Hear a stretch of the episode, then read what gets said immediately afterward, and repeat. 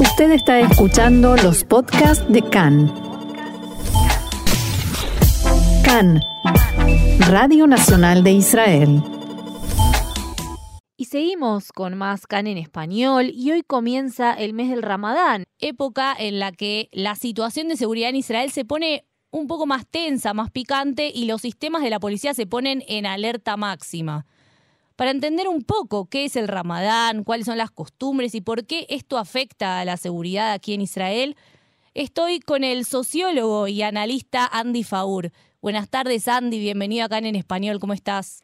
Hola Jessica, un gusto estar de nuevo en Cannes este, y un gusto hablar contigo. Bueno, perfecto. Comencemos un poco explicando qué es el Ramadán.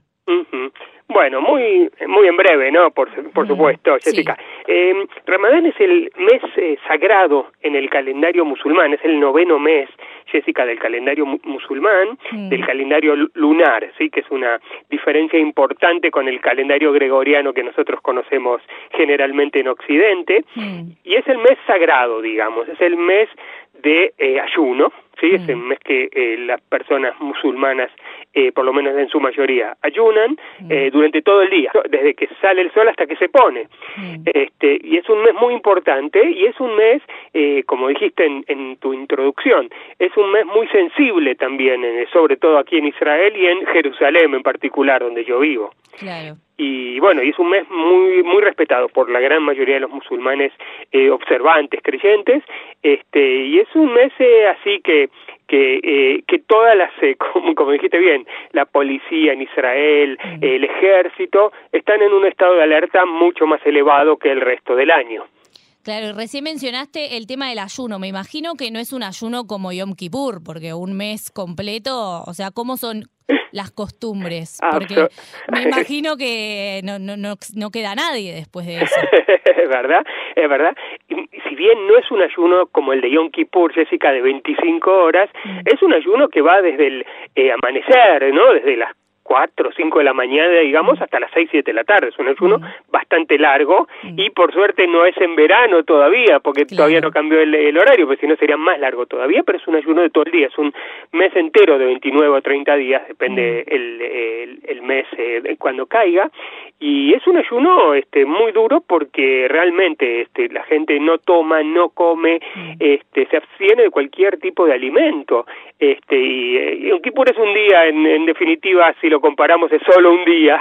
Y, y acá es un mes entero de ayuno de todo el día en donde la costum parte de las costumbres son este la comida previa a ese ayuno en el, al amanecer mm. y el iftar que es la comida importante después de que termine el ayuno apenas terminado no a la, a la nochecita Claro. ¿Y cuáles son las costumbres? ¿Qué otras costumbres hay además del ayuno? ¿Se va a rezar? ¿Cómo, cómo funciona? Exacto. Acá y acá sí tiene un poquito que ver con el eh, con Yom Kippur o incluso con la Cuaresma cristiana, ¿no? Mm. Que este este mes son meses de de recogimiento, de oración, de, de, penitencia, de reflexión, ¿no? Todas esas eh, características que, que, que, conocemos de los meses de ayuno, sobre todo en el Yom Kippur, en el calendario judío, ¿no? De, sí de la introspección, de, de hacerse de acá, de hacer caridad, este, de, de hacer penitencia incluso, ¿no? De, de, de como que es, son meses en donde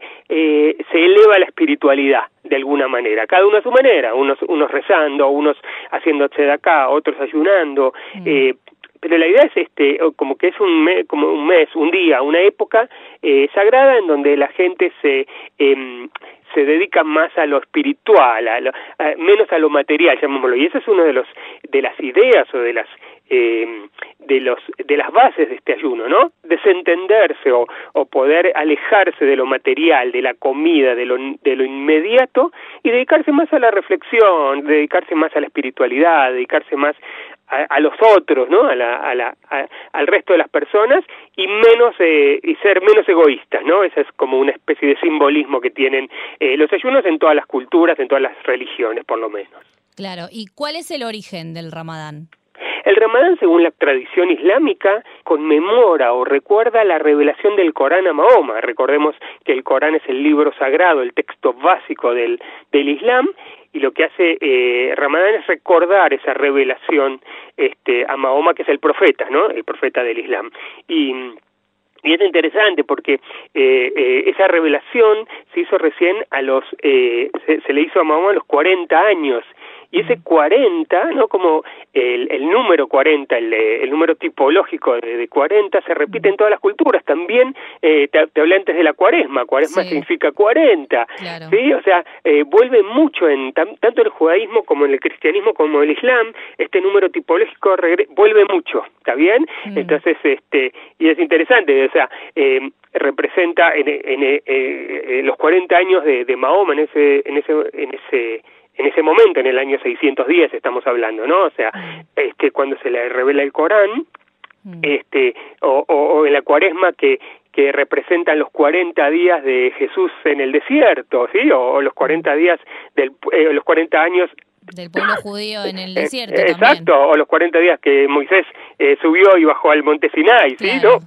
Como que re, vuelve mucho ese Sí. número en, en, las tres, en las tres religiones, es interesante. Recién dijiste que eh, no todos ayunan, que algunos lo hacen de, de otras maneras o como que respetan la fiesta, digamos, de distinta manera. Eh, sí, en el Islam, mira, en el Islam es un poquito más estricto en realidad, o sea, ca casi te diría como en el judaísmo, ¿no? Que es un, un precepto, excepto las personas que no pueden hacerlo, por ejemplo, los niños, los ancianos, las mujeres embarazadas, los enfermos, esos no tienen obligación. Claro, ¿está bien? es tanto para mujeres y como para hombres, entonces. Para mujeres, ayuno. hombres jóvenes, claro, exactamente, es para todos.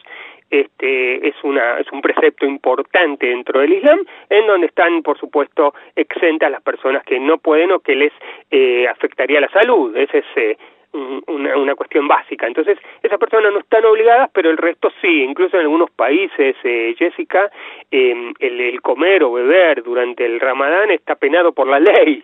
Es claro. interesante, en algunos países de mayoría musulmana, este, sí, pero este, cada vez es interesante, cada vez vemos, si bien este es un respeto o un, o un seguimiento casi absoluto de este ayuno, cada vez vemos que entre los jóvenes es menos estricto, ¿sí? Yo no, te diría que, que no lo hacen, pero sí, es menos estricto, los jóvenes hoy son un poco más liberales, un poco más abiertos, este, y menos, este, eh, menos eh, atados, ¿sí? A esta, a esta, a esta, este cumplimiento estricto del ayuno absoluto durante todo el día. Mira, pareciera, no, no, no pareciera algo que real lo que me está diciendo, porque nada, sabemos que el Islam es una religión, eh, así como el judaísmo, muy estricta, pero pareciera incluso más estricta que el judaísmo. Eh, sí, Eso... mira, claro, hoy a, a, nivel sociológico me presentaste como sociólogo antes, ¿no? Mm, sí. A nivel sociológico vos tenés, y de nuevo, lo dejamos para otra charla, pero en mm. general vamos a ver en todas las religiones dos tendencias. Una al, al fundamentalismo, ser más estrictas, mm. y otra tendencia de la gente a ser más liberales. Y esto pasa en todas las religiones, en el Islam, el judaísmo y el cristianismo.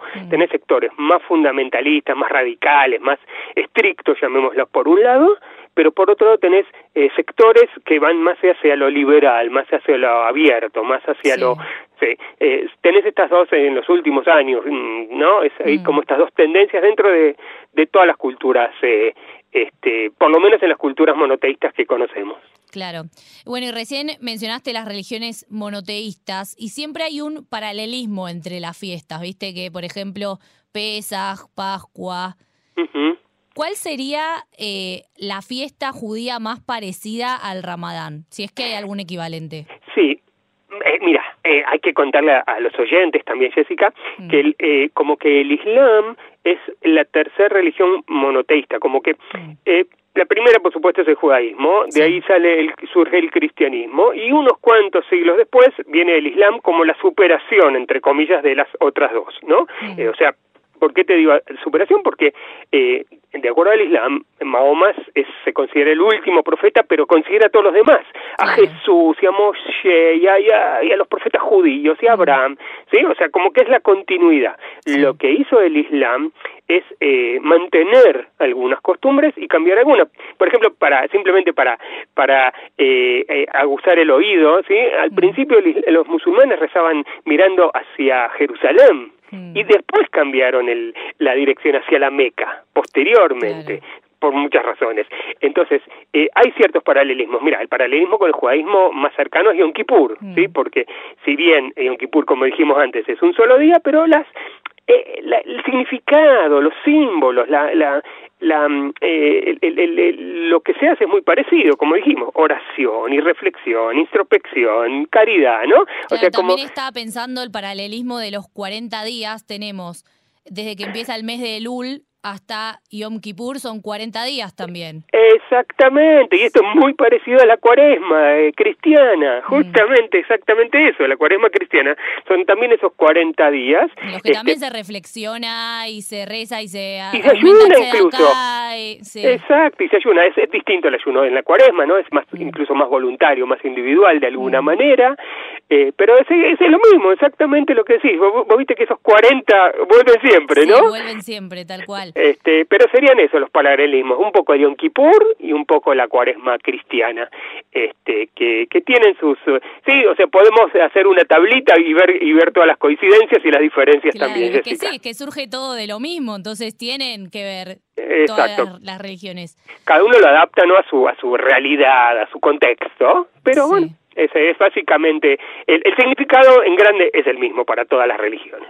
Y ahora vamos a por qué la situación se tensa, ¿no? Porque estamos hablando de reflexión, caridad, introspección, ayuno, dejar lo material, pero a la vez tenemos una situación de mayor violencia. Sí, sí. ¿Cómo, cómo puede ser esto? Totalmente, excelente pregunta. Totalmente. Que por un lado decís, ok, es un es un es un momento de de, de, de- de piedad, de bondad, ¿no? De, de Sí, todas las cosas convengamos que lindas. nosotros hacemos un solo día de ayuno y Yom Kippur y no tenemos ganas de, de hacer nada De después. nada, Imagínate exactamente. 40 días. Exactamente. Ten en cuenta, primero tengamos en cuenta el contexto, como hablamos antes, que el contexto en Israel es un contexto complejo, ¿sí? De, Mm. de, de conflicto. Número uno. Número dos, este mes es un mes sensible en particular. ¿Por qué? Porque si bien tenemos todas estas características loables y, y, y nobles ¿no? que tiene el, el Ramadán, Mm. también es un momento que surgen ¿no? o, que, o que salen los conflictos a flote. ¿sí? Mm. Entonces, eh, cuando eh, hay, hay más tiempo libre, empecemos por ahí. Sí. Estamos, entonces cuando hay más tiempo libre, sí, este, eh, la gente también, eh, sobre todo los jóvenes en particular, tienden a usarlo a veces en forma no del todo este, positiva, llamémoslo así. Sí. Entonces, este, muchas veces cuando eh, o sea, en los últimos Ramadán, aquí en Jerusalén, sobre todo, Jessica, hubo bastantes disturbios, ¿está bien?